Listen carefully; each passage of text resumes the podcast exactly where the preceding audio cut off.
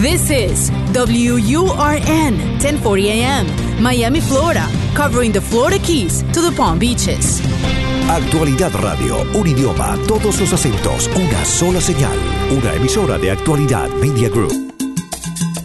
Somos energía, dinamismo. Somos Hecho en América. Política, cultura, música, gastronomía. Toda la información de lo que hacemos como comunidad activa. De mi tierra bella de mi tierra santa.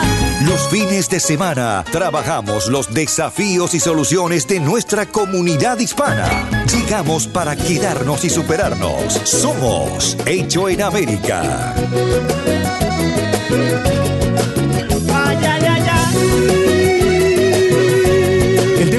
Es la papa caliente que tiene este gobierno en este momento.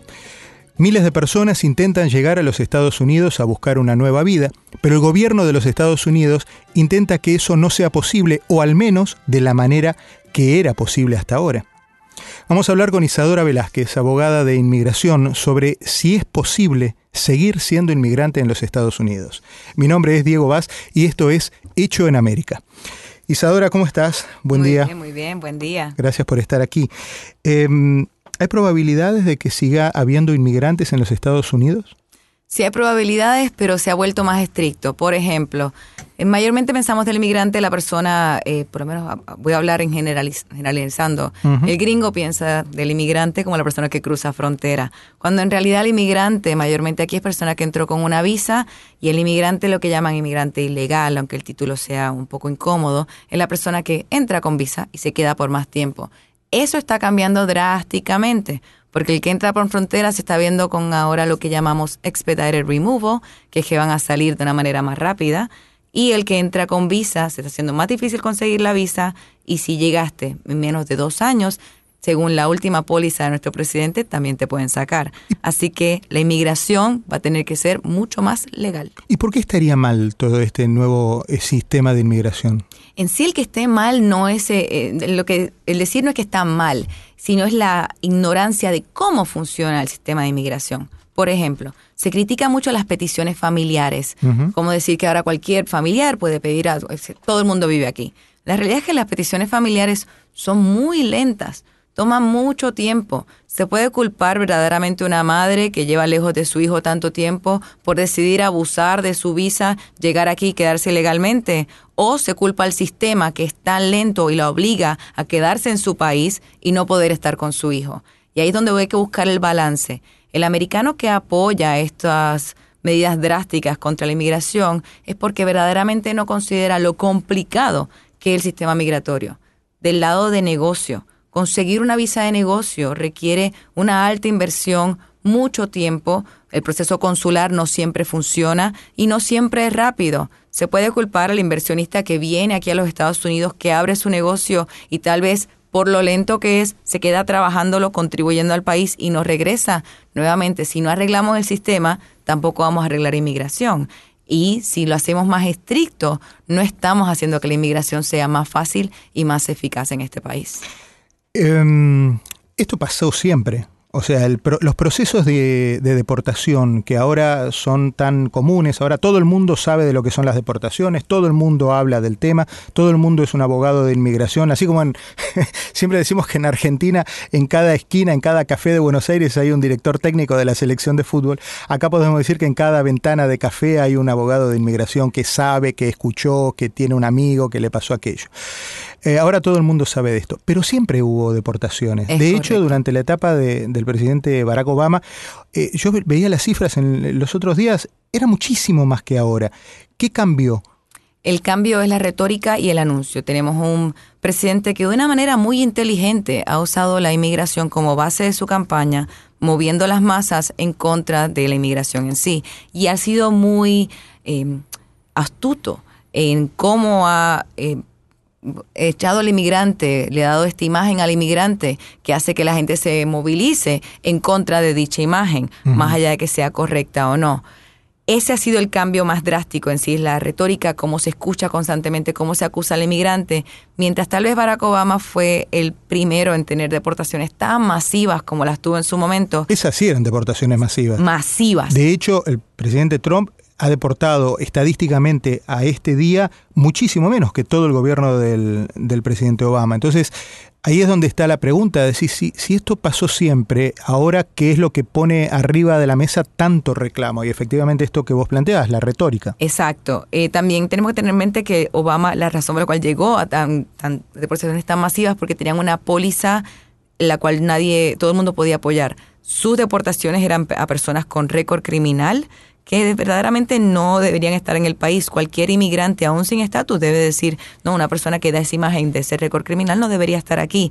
Por ende, se le hacía mucho más fácil agarrar a esos individuos y poder deportarlos de una manera más eficaz. Aquí tenemos pólizas que acaparan a todo el mundo.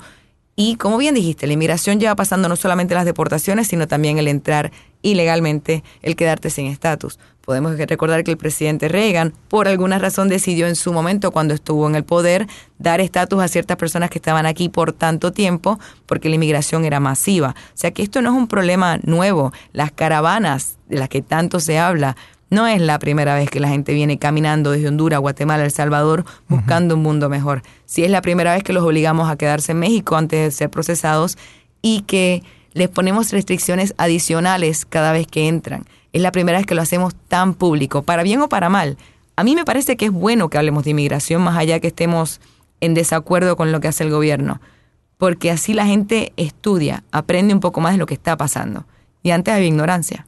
De, desestimula, le, le, pincha globo de alguna manera a, la gente que está en América Latina pensar en, este tipo de, de medidas que está planteando el gobierno del presidente Trump a la hora de decir bueno, acá no podemos más, nos vamos. Lo que tiene que entender el presidente es que las personas que están viniendo aquí, nadie hace ese viaje por gusto. Nadie se levantó un día y dice, yo estoy aburrido, me voy a ir caminando a los Estados Unidos. Es un viaje bastante difícil. Por ende, si se lo están haciendo es porque hay una necesidad. Y si te estás muriendo de hambre, si los maras te están atacando, si tu casa está en peligro, si tu vida está en peligro, no te va a prevenir el que el presidente hable mal de ti, te acuse de criminal a venir a este país. Lo vas a hacer como quiera porque tienes esa necesidad. Lo interesante es la última póliza, porque en la última póliza el presidente está diciendo que cualquier persona que haya cruzado ciertos países en su camino tiene que pedir asilo en esos países antes de poder pedir asilo en los Estados Unidos. Si no lo hace, no califica. Esta póliza está en el limbo, no sabemos si va a llegar a ser implementado o no, porque está en las cortes pero a mí me parece que eso va a llevar a maneras creativas en las que las personas van a venir, van a buscar un barco y van a darse un viaje más complicado por el mar, porque no vienen por gusto, vienen por necesidad, que es diferente. Dos preguntas sobre ese aspecto específico de las nuevas políticas. ¿Es razonable o no eso?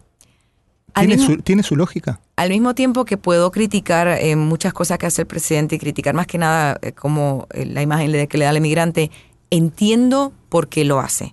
La realidad es que todo presidente, todo país tiene que cuidar sus fronteras, tiene que cuidar cuántas personas entran y no me parece eh, extremo que el presidente haya tomado esa decisión. Lo que sí me parece que es que es una, una ignorancia acerca de las leyes en general, porque tú no puedes obligar a un país a tomar a personas que no son de, de, su nacionalidad, no puedes obligar a personas a aplicar asilo en otro país. Él dio el ejemplo, el presidente me refiero, al acuerdo que tenemos entre Estados Unidos y Canadá pero eso es un acuerdo entre ambos países que los lleva a poder pedir asilo entre un país y otro. Dicho acuerdo no es compartido con eh, México, con eh, Guatemala, Honduras y el resto de países que están cruzando para acá. Por ende, el obligar a un país a, que sigan, porque él sea el presidente, lo que les impone, eh, me parece un poquito ignorante. Ok, pero dicho eso, y, hablamos de esto y esto no tiene que ver con partidos demócrata, partido republicano, ni, ni yo soy republicano, ni, ni, intento pinchar el, el, costado demócrata de, tuyo, ni nada de eso. Simplemente me resulta fácil poder hablar contigo de estos temas y ponerlos en estos, en estos términos y en este plano de la conversación, porque tu trabajo de abogada de inmigración te obliga a conocer historias y a entrar un poco en la cabeza del inmigrante. Diferente es hablar con un analista político que viene de Washington, que nunca vio un inmigrante. Entonces, no todos, ahora van a empezar a llamar a decir, sí, yo soy inmigrante, yo soy hijo de inmigrante. Todos, todos venimos de, de- de España de algún momento, o de Europa. Correcto. La mayoría, todos venimos de Europa. Eh, pero digo, si yo saliera de Argentina, porque Argentina está complicadísimo, hasta llegar a Estados Unidos, lo primero que me topo es Brasil si voy para un lado, Paraguay si voy para otro, Bolivia si voy para el oeste, Chile si tengo que entrar por... O sea, ¿por qué salir del país donde estoy mal automáticamente me dispara a llegar a Estados Unidos?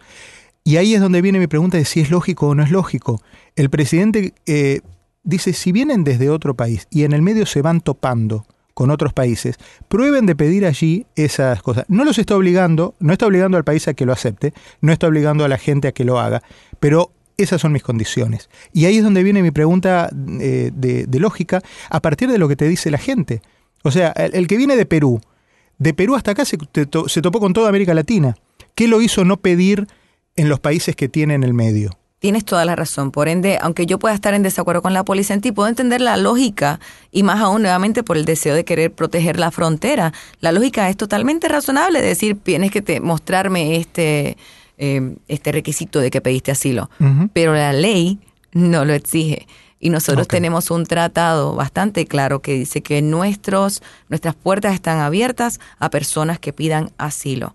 Es parte de, de la esencia, por llamarlo así, de, del americano y es parte de la ley. Por ende, que ahora venga este cambio de ley es lo que me atrevo a decir que muestra cierta ignorancia de las mismas leyes americanas que ya están implementadas, de decir, no, me tienes que mostrar que pediste asilo en otro lugar, cuando la realidad es que eso no es un requisito. Y aunque quieras usar el Poder Ejecutivo para ponerlo como requisito, estás violando en sí, vuelvo a decir, la esencia de lo que es la ley de asilo en este país, tratado no solamente con este país, sino internacionalmente con países extranjeros.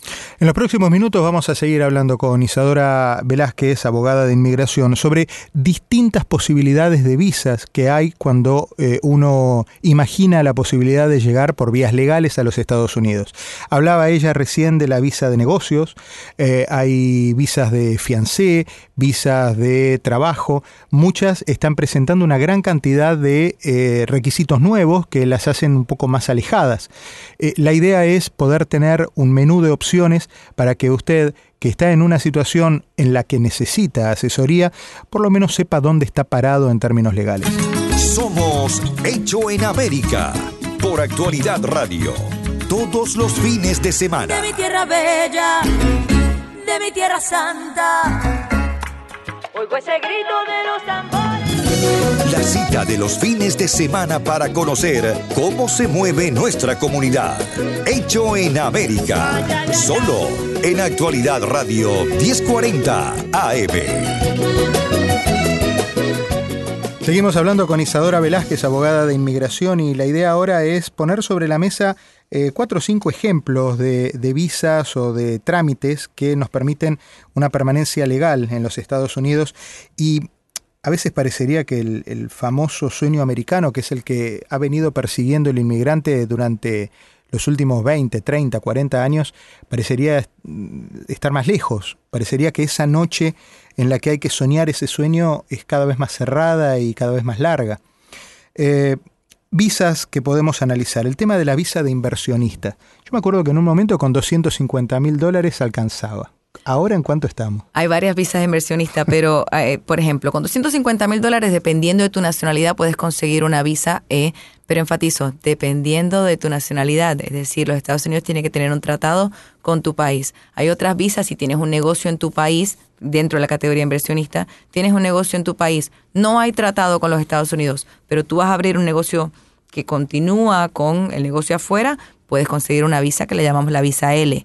La más interesante en la visa de inversionista, yendo a la cantidad que mencionaste, es la que llaman la EB5, la cual te da una residencia condicional. Se acaba de anunciar que desde noviembre la cantidad que antes era medio millón de dólares, antes hoy en día, va a subir a 1.2 millones de dólares para la inversión. Wow. Eso sí es indirecta. Y si es una cantidad directa, va, va a subir de un millón de dólares a 1.8 millones de dólares. Estas visas también, ta- todas las que he mencionado, la L, la E y la EB5, se han puesto más estrictas en los requisitos de quién es la persona que viene y para qué viene. Mm. Pero es bueno explorarlas porque muchas personas, dando un ejemplo concreto, Venezuela. Muchas personas vienen de Venezuela y automáticamente al entrar aquí dicen voy a pedir asilo y no se dan cuenta de que tal vez está en suficiente capital para hacer una inversión que les dé eh, un futuro acá. Y más allá de que Venezuela no tenga un tratado con los Estados Unidos, si uno tiene un negocio en Venezuela y desea continuar con dicho negocio o una estructura diferente acá, en los Estados Unidos, puedes aplicar esta visa. Claro. Por ende, la visa de inversionista es siempre una buena opción para quien tenga el dinero para aprovecharla.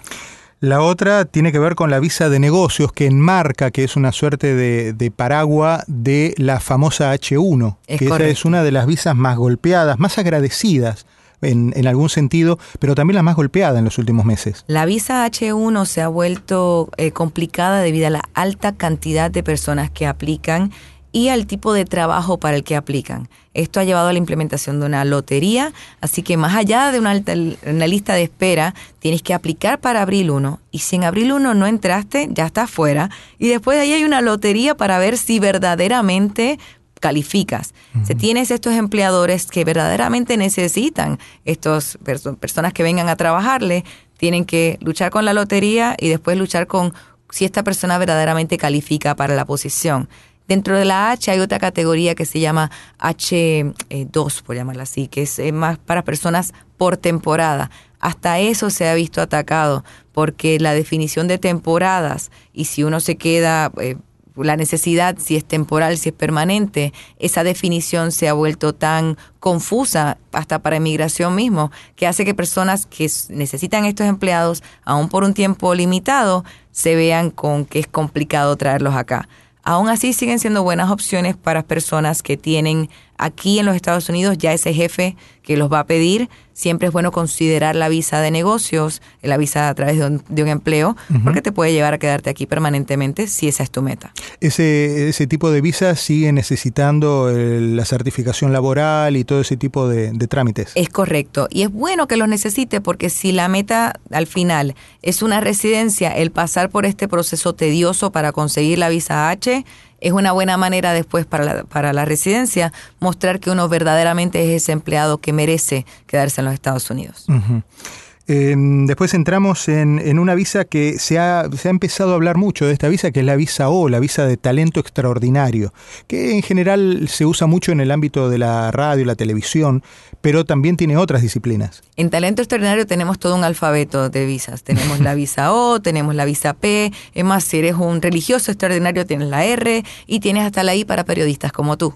Dependiendo de tu talento, lo que tienes que tener en mente es que uno puede pensar que uno es muy talentoso, pero tienes seis criterios bastante extensas que no voy a aburrir a tu público. Pero de las seis tienes que tener tres y tienes que demostrarlo. Es muy fácil para mí hablar con una persona de lo talentoso que es, pero la evidencia es lo que pesa.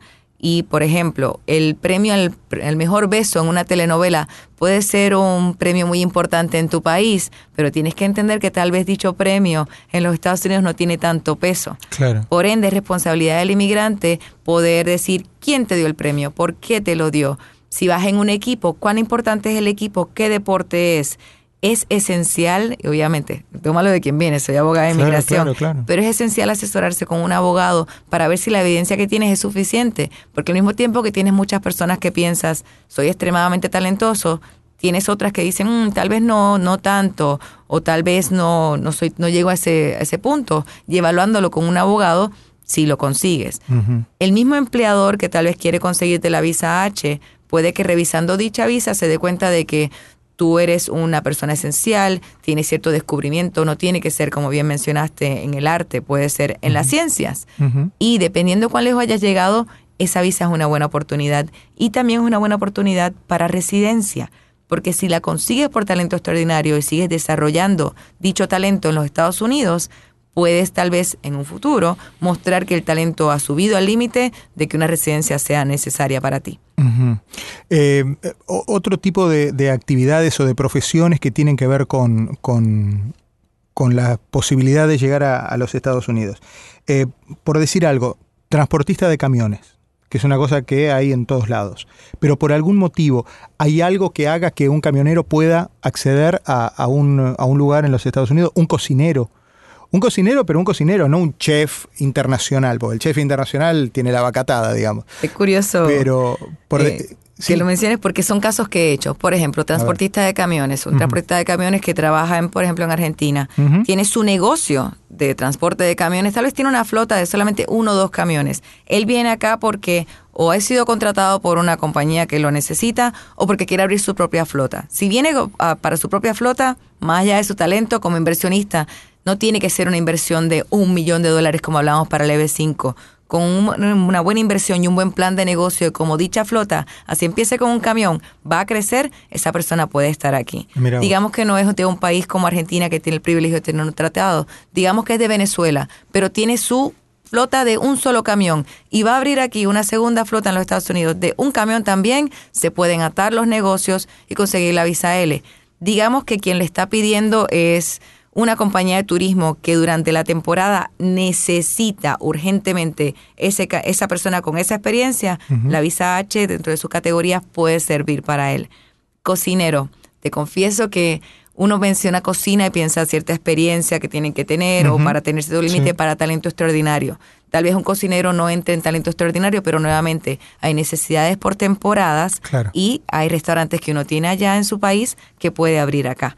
Por ende, hay varias opciones para personas. No importa el trabajo, sino importa cuál es tu plan, qué es lo que quieres hacer. ¿A dónde quiero llegar con esto? Que uno cuando piensa en, en posibilidades de, de arraigarse en Estados Unidos, a veces piensa, ah, bueno, pero eh, no soy médico, no soy abogado, no soy arquitecto, no soy ingeniero, no soy de los que hacen ahora ciber cosas, eh, electrónico, programador de, de aplicaciones y ese tipo de cosas. Lo que toda mi vida he hecho es ser, insisto, cocinero, eh, florista, eh, ha tenido oficios, tornero, qué sé yo. Y acá en Estados Unidos no necesitan eso. En Estados Unidos se necesita de todo, Exacto. porque hay de todo, se vende de todo, se compra de todo, se exporta de todo, y en Estados Unidos la hacemos entre todos. Entonces, es importante consultar abogados, sea la profesión que sea. Y eso es lo que quiero llevar de este programa. A lo mejor hay alguien que está escuchando que dice, ah, pero, ¿sabes qué? A lo mejor eh, yo tengo esta capacidad eh, con la que me he formado durante toda mi vida y pensé que acá no hacía falta. Bueno, por lo menos consulte, que a lo mejor sí hace falta.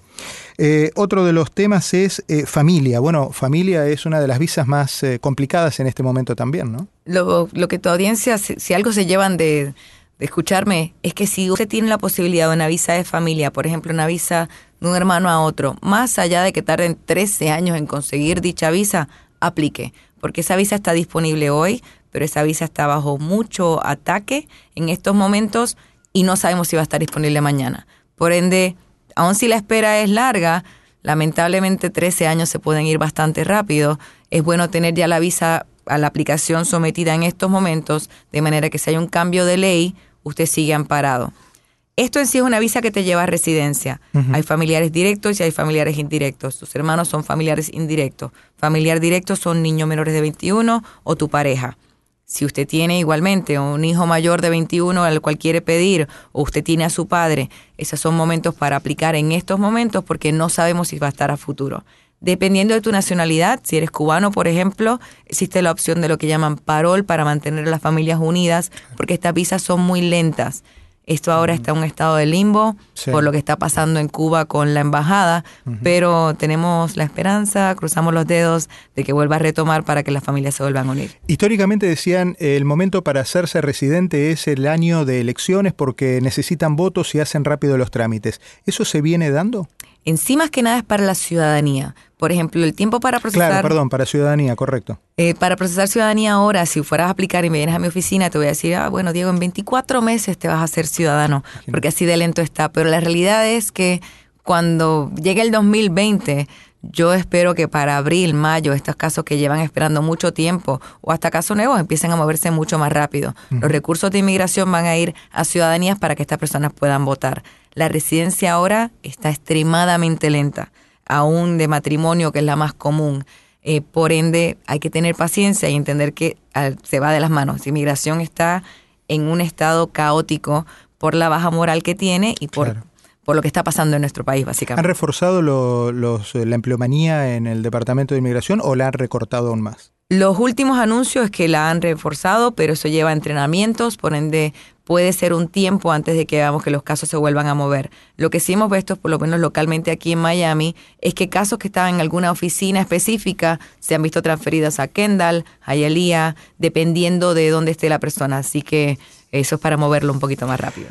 La escucharon, es la doctora Isadora Velázquez, con ella se puede eh, hablar, eh, ustedes la encuentran siempre en la radio, en la televisión, porque es una persona ampliamente disponible a los medios y a, responder preguntas, y si no tiene un Instagram, que la pueden ubicar fácil. Sí, si les gusta ver fotos y saber un poco más de dónde voy a estar, me pueden seguir en, creo que la arroba es arroba Isadora Inmigración. Eh, pero cualquier cosa lo dejaré con Diego más adelante para que lo comparta. Entonces me buscan en arroba basdiego, ahí me escriben y les paso el, Instagram o el, o el, dato de la doctora. El agradecimiento, Isadora, te agradezco ¿eh? tu tiempo de este fin de semana. Siempre un placer. Bueno, y a ustedes el encuentro el próximo fin de semana. Abrazo fuerte, páselo bien. Recorremos las calles de una ciudad que hicimos propia. Tomamos sus costumbres, su ritmo, sin abandonar nuestra historia y raíces. Somos lo mejor de dos mundos. Hecho en América. En Actualidad Radio. Yo me muero